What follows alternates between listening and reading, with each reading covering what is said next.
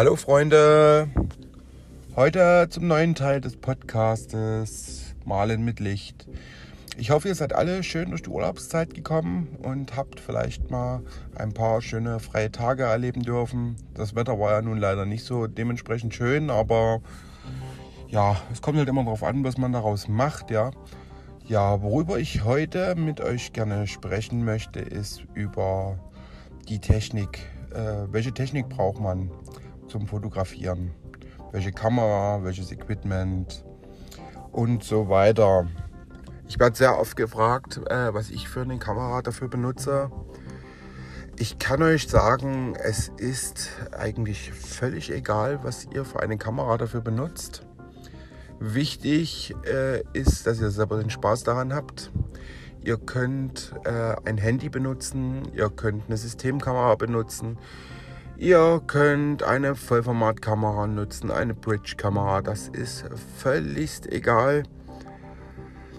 Ähm, ja, ich zum Beispiel habe jetzt die letzte Zeit nur noch mit der Systemkamera der Canon M200 äh, fotografiert habe mir dafür einen Adapter geholt, um meine ganzen Original Canon Objektive darauf zu benutzen und muss wirklich sagen, vom Ergebnis her der Bilder bin ich sehr zufrieden. Es ist äh, annähernd so wie meine Vollformatkamera, meine 5D Mark III von Canon. Was natürlich der absolute Vorteil an der Canon M200 ist, dass ich sie mit meinem Handy verbinden kann. Ich sozusagen mein Handy auch noch als Fernauslöser benutzen kann. Und ich die Bilder auch direkt schnell auf mein Handy spielen kann. Und somit auch sofort am Handy eine Bildbearbeitung durchführen kann. Ich war jetzt äh, zum Beispiel vor kurzem im Tierpark in Stassfurt gewesen. Habe mir gedacht, gut, äh, bist mit Familie da dann brauchst du nicht die große Kamera mitschleppen. Man möchte ja trotzdem auch ein bisschen äh, Zeit mit der Familie äh, verbringen und nicht bloß ähm, mit Fotografieren beschäftigt sein. Habe dann das 17 85 mm Objektiv mitgenommen und habe dann einfach äh, Schnappschüsse gemacht. Und muss echt sagen, von den Schnappschüssen her, wüsste man jetzt bei manchen Bildern nicht, ob ich da den ganzen Tag davor gestanden hätte oder ob es halt wirklich Schnappschüsse sind. Ihr könnt natürlich äh, für eure Bilder jede Kamera benutzen, die ihr möchtet. Das ist egal, ob ihr nun eine alte, zehn Jahre alte Kamera benutzt. Die ist auch noch so gut wie eine neue. Es ist halt immer eine Preisfrage und äh, vor allen Dingen auch für was ihr die Kamera nutzen wollt. Macht ihr das wirklich hobbymäßig, dann ist es halt wirklich äh, nicht ratsam, 5, 6, 7.000 Euro für eine Kamera auszugeben und dann nochmal 3, 4, 5.000 für ein Objektiv, weil ihr nie im Umfang dieses Gerät benutzen werdet, wie jetzt ein, der das beruflich macht. Äh, von daher reicht wirklich, es gibt genug Angebote schon für 300, 400 Euro, wo es ein Kit-Objektiv dazu gibt. Eine sehr gute Kamera mit einer sehr guten Auflösung mittlerweile schon. Und die Marke ist sowieso völlig egal, ob nun Sony, Canon, Nikon, Pentax oder wie sie alle heißen. Wichtig ist einfach nur, dass ihr Spaß daran habt und äh, wie ihr die Bilder wiedergebt zum Schluss. Es kommt halt ganz viel auch darauf an, wie fotografiert ihr etwas. Wenn ihr natürlich, es kann natürlich auch sein, ihr benutzt eine teure Kamera und äh, erwischt den falschen Winkel und das Bild sieht trotzdem aus wie ein Schnappschuss. Ihr könnt aber natürlich auch ein Bild mit eurem Handy machen. Ich zum Beispiel benutze dafür das iPhone 11. Damit bin ich sehr zufrieden. Wo ich aber auch sagen muss, das iPhone 7 benutze ich auch ganz viel, vor allen Dingen für Videos. Bin ich auch sehr zufrieden damit. Und ja, wie gesagt, es kommt immer ein bisschen auf die Technik mit drauf an. Wenn ihr die Technik beherrscht, ist eigentlich das Werkzeug egal.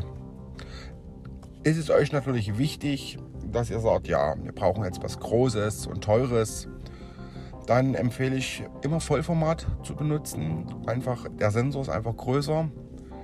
Ihr habt, bekommt mehr äh, Informationen auf den Sensor drauf.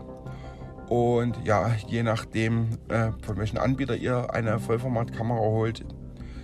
Ich kann jetzt nur von Canon reden, weil ich selber nur mit Canon arbeite. Ich benutze dann die USM oder USL Objektive die Ultrasonic, die sind sehr schnell und sehr leise. Aber wie gesagt, es ist nicht nötig. Zum Thema Bildbearbeitung, was man da benutzen kann. Ich äh, bin ein totaler Verfechter von Lightroom und Photoshop. Habe selber dieses Photoshop-Abo für 11,99 Euro und äh, nutze das natürlich sehr, sehr, sehr, sehr regelmäßig. Ja, Photoshop, muss ich dazu sagen, ist sehr, sehr umfangreich. Man muss sich wirklich sehr, sehr doll damit beschäftigen.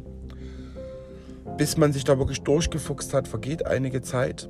Äh, es gibt viele, die haben Photoshop ausprobiert und nur dadurch, dass es so umfangreich ist und sehr kompliziert ist, haben sie die Lust daran verloren. Das ist natürlich immer sehr schade. Schaut einfach mal ähm, auf dem Handy in eurem App Store nach es gibt schon wirklich sehr gute Bildbearbeitungsprogramme, die kostenlos sind. Ich kenne da zum Beispiel eins, das nennt sich Snapseed. Das habe ich auch eine ganze Weile äh, getestet und genutzt. War damit auch sehr zufrieden mit den Sachen, die man machen kann. Vor allen Dingen, was man wirklich machen kann damit. Sachen wie ähm, Kopfpositionen wechseln und sowas. Das klingt alles sehr kompliziert erstmal. Aber ist wirklich sehr einfach zu handhaben mit der App. Da müsst ihr euch selber ein bisschen durchwursteln und jeder so sein eigenes finden, was er am liebsten hat. Ich kann natürlich jeden Photoshop Lightroom empfehlen. Wer es ein bisschen einfacher haben möchte, aber trotzdem auf die vielen Funktionen nicht verzichten will, kann auch zu Luminar wechseln. Luminar ist natürlich auch sehr kostengünstiger. Ich kann euch jetzt gerade gar nicht sagen, was die Vollversion kostet, aber sie ist äh, sehr erschwinglich. Und ähm, etwas einfacher zu handhaben als Photoshop, hat aber deswegen trotzdem dieselben Funktionen eigentlich. Wenn nicht sogar schon mittlerweile bessere andere Funktionen, die ich mir bei Photoshop auch wünschen würde. Ich selber habe Lumina auch mal getestet, war damit sehr zufrieden, bin aber leider noch nicht dazu gekommen, es selbst mir mal zu holen. Ja, alles, was so natürlich ähm, verschiedene Blitze angeht, das ist dann natürlich abhängig von dem, was ihr vorhabt. Äh, bevor ich zum Beispiel mit Blitzen arbeite, sage ich jetzt mal, ich bin in einem Lost Place unterwegs, wo es natürlich stockdunkel ist, in einem Keller oder sowas, arbeite ich eigentlich nie mit einem Blitz. Ich arbeite immer mit einer Taschenlampe und Langzeitbelichtung, wo ich dann punktuell mit der Taschenlampe die Bereiche aufhelle, die ich aufhellen möchte. Kann auch so direkt gleich äh, das Bild gestalten mit Licht- und Schatteneffekten. Aber dafür würde ich dann nochmal extra einen Podcast machen. Ja, um euch äh, jetzt nach der ein paar freien Tagen gar nicht so zu strapazieren, würde ich es für heute auch wieder gut sein lassen.